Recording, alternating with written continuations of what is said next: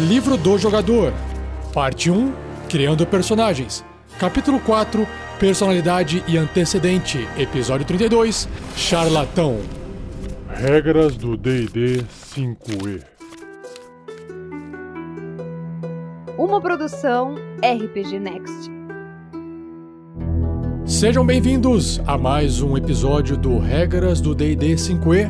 Eu sou o Rafael47 e nesse episódio irei apresentar o que o livro do jogador do RPG Dungeons and Dragons 5 edição diz sobre o antecedente, o background, charlatão, em inglês charlatan.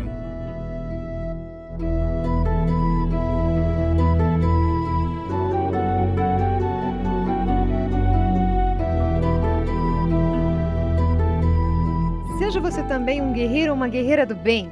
Para saber mais, conheça nossas metas e recompensas na campanha do Padrim em www.padrim.com.br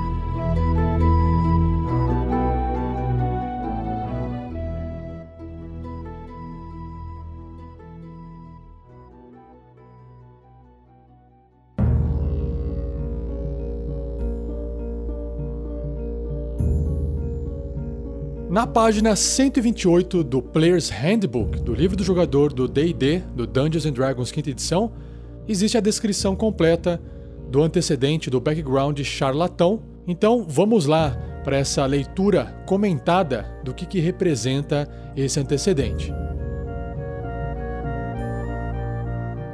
Aqui diz que, caso seu personagem tenha esse passado, ele sempre teve jeito com as pessoas. Ele sabe o que os deixa extasiados e também pode destrinchar os desejos em seus corações após alguns minutos de conversa. E, com algumas perguntas capciosas, ele também pode lê-los como se eles fossem livros infantis. É um talento muito útil e que o seu personagem está perfeitamente disposto a usar para a vantagem dele. Que mais? Ele também sabe o que as pessoas querem e as entrega, ou pelo menos promete que irá entregar. O bom senso deveria manter essas pessoas longe de coisas que parecem muito boas para serem verdade.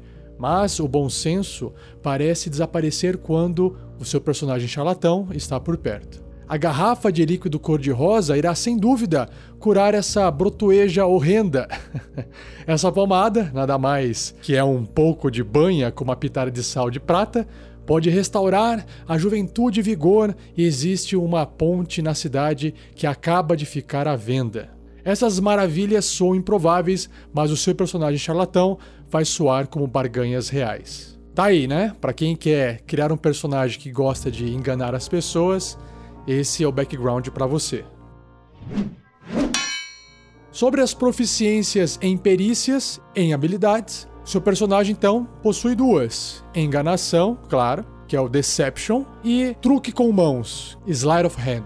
Já sobre as proficiências com ferramentas, claro, um kit de disfarce e um kit de falsificação. Ou seja, para ele poder se parecer com outra pessoa e também para forjar talvez provas, documentos, pintar, fazer carteirinhas, enfim. Ou até, sei lá, transformar uma moeda que é de prata em uma moeda de ouro, vai saber, né? Equipamento: um conjunto de roupas finas para poder convencer as pessoas, né, pela aparência. Olha, essa pessoa que se veste bem, então provavelmente ela está falando a verdade. um kit de disfarce, ferramentas de trapaça, a sua escolha, que são 10 garrafas tampadas preenchidas com líquidos coloridos, um conjunto de dados viciados, um baralho de cartas marcadas, ou um anel de sinete de um duque imaginário, e uma algibeira contendo 15 moedas de ouro. Algibeira é aquele cinto com vários bolsinhos para guardar coisas. Para quem ouviu os episódios do Tarrasque na Bota da aventura A Mina Perdida de Fandelver, o Rael tinha o background, o antecedente charlatão. Por isso que ele andava com aquelas garrafinhas para baixo e para cima. O próximo tópico que o livro traz são sobre esquemas prediletos do seu personagem charlatão. Ele diz assim que cada charlatão tem um tipo de esquema que ele prefere usar em detrimento de outros. E aí você, jogador, vai escolher essa tramóia predileta ou vai rolar na tabela abaixo, que tem seis opções. Você pode rolar um dado de seis faces e pegar aleatoriamente ou escolher um. Quais são essas tramóias? Número 1. Um, eu trapaceio em jogos de azar. Então, se o seu personagem sempre gosta de fazer trapaças em jogos de azar, escolha essa tramóia. 2. Eu falsifico moedas ou forjo documentos. Aí, tá aí o exemplo que eu tinha citado. 3. Eu me infiltro na vida das pessoas para descobrir suas fraquezas e ficar com suas fortunas. Olha só, hein? Esse aqui pode acabar gerando uma pessoa com bastante dinheiro dentro da aventura. E também pode gerar bastante problema, né? De repente alguém descobre um irmão, enfim, uma mãe, um pai, descobre que a sua filha, o seu filho, passou por uma tramóia do seu personagem e agora vem atrás de você buscando vingança, vai saber. Número 4, eu troco de identidade como troco de roupa. Esse aqui é interessante porque existem até personagens em filmes que o protagonista precisa acabar viajando e sempre trocando de identidade, trocando de passaporte, se troca o nome dele e vai até mudando um pouco a aparência ao longo das cidades que ele vai passando. Número 5, eu faço furtos rápidos nas esquinas das ruas. Oh, esse aqui é perigoso, você tirar um número 1, um, número baixo no D20, né? Vai ser pego com a mão na botija. E número 6, eu convenço as pessoas de que tranqueiras inúteis valem seu suado dinheirinho. Hum, que legal, né? Vai, compra aqui esse produto aqui que vai te curar.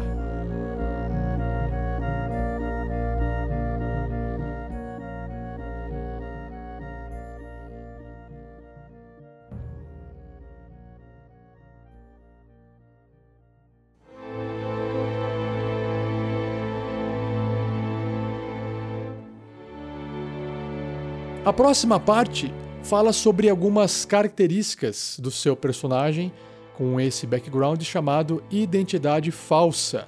Então, ele provavelmente criou uma segunda identidade que inclui documentos, algumas pessoas conhecidas e alguns disfarces que possibilitam que o seu personagem assuma essa pessoa. Além disso, ele pode forjar documentos incluindo papéis oficiais e cartas pessoais, contanto que ele tenha visto um exemplo desse tipo de documento ou a caligrafia de quem ele está tentando copiar. Claro, né? Não adianta tirar isso do nada, tem que ter analisado e estudado aquele documento para poder fazer uma cópia. E além dessa característica de falsa identidade, o livro também sugere outras, como por exemplo, aqui diz assim, ó: Charlatães são personagens de múltiplas facetas que ocultam seu verdadeiro eu atrás de máscaras que eles constroem. Eles refletem o que as pessoas querem ver, o que elas querem acreditar e como elas veem o mundo. Mas seu verdadeiro eu, às vezes, é atormentado por uma consciência inquieta, um velho inimigo ou problema de confiança profundos. Claro, né? Imagina, você está sempre tentando enganar as pessoas, a coisa mais comum é que você vá pensar que as pessoas podem estar tentando enganar você também.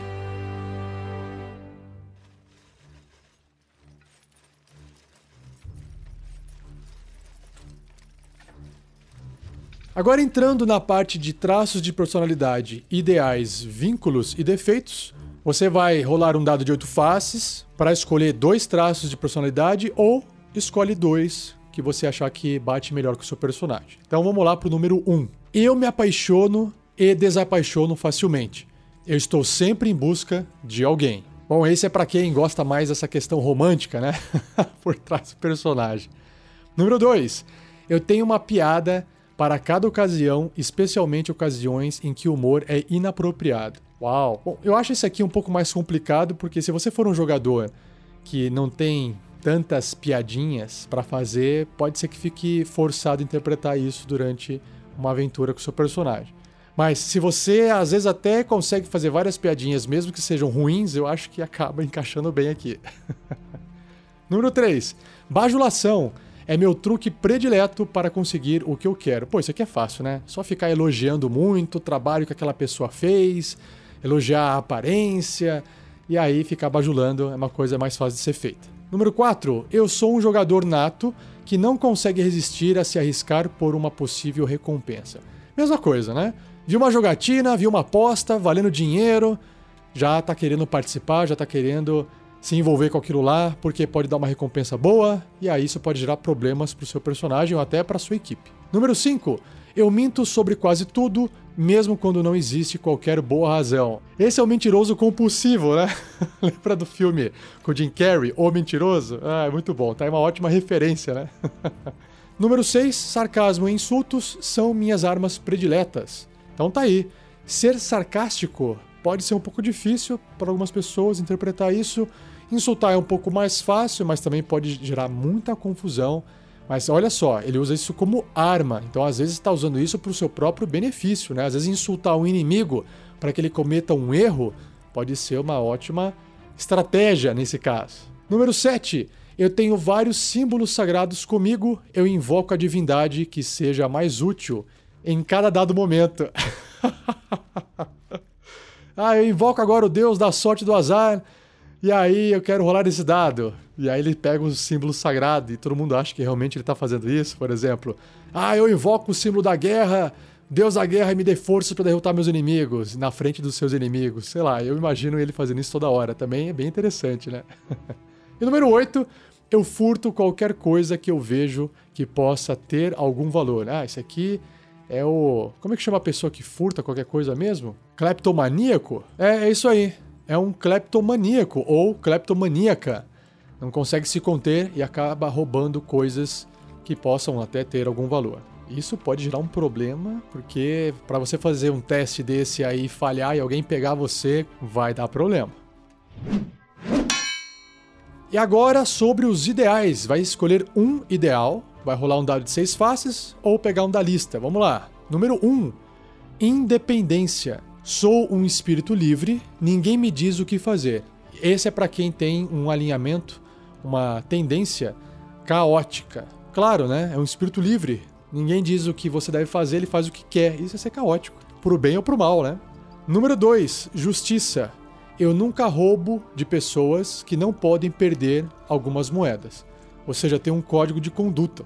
Por exemplo, o Robin Hood vai roubar só dos ricos para dar para os pobres. Então, ele tem esse código e isso define ele como leal. Por mais errado ou certo que ele esteja, seguir um código é ser leal pelo menos aquele código. Número 3, caridade. Eu distribuo dinheiro que adquiro com as pessoas que realmente precisam. Aí você tem a tendência boa, o alinhamento bom. Número 4, criatividade. Eu nunca faço a mesma trapaça duas vezes para alinhamentos caóticos. Hum, isso aqui pode ser difícil. Imagina, você inventou uma trapaça e você tem que ficar pensando numa nova trapaça para não repeti-la. E eu acho que também é legal. Número 5, amizade.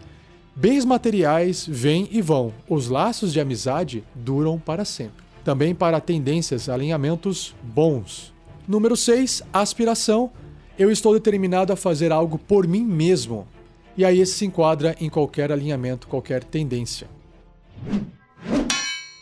Agora sobre os vínculos também são seis. E o primeiro é: eu extorqui a pessoa errada e devo trabalhar para que esse indivíduo nunca mais cruze meu caminho ou das pessoas com quem me importo. Então tá aí, tá vendo? Se o personagem tem esse vínculo com essa pessoa, ele acabou cometendo algum erro, alguma coisa no passado dele, e agora ele tem que ficar fazendo esses favores para essa pessoa que deve ter mais poder que ele não atrapalhar a vida dele. Nossa, achei ótimo esse vínculo, muito interessante. Número 2, eu devo tudo ao meu mentor, uma pessoa terrível que provavelmente está apodrecendo na cadeira em algum lugar. Também bem interessante, né? A pessoa ela tem um vínculo com esse mentor, só que é uma pessoa ruim. Eu não sei se alguém já viu aqui o seriado do Hannibal do, da Netflix. E lá tem o Will Graham, que é um personagem que vai tentar prender o Hannibal, mas ao longo dos episódios o Hannibal vai virando o mentor dele, por mais bizarro que isso possa soar. E aí é uma pessoa terrível, né, o Hannibal, e que, claro, ele tá lá sempre com problemas, e o Will Grant também fica com problemas, mas enfim, tem essa relação, esse vínculo com o personagem, que é um mentor, mas que também é uma pessoa terrível. Número 3, em algum lugar por aí, eu tenho um filho que não me conhece.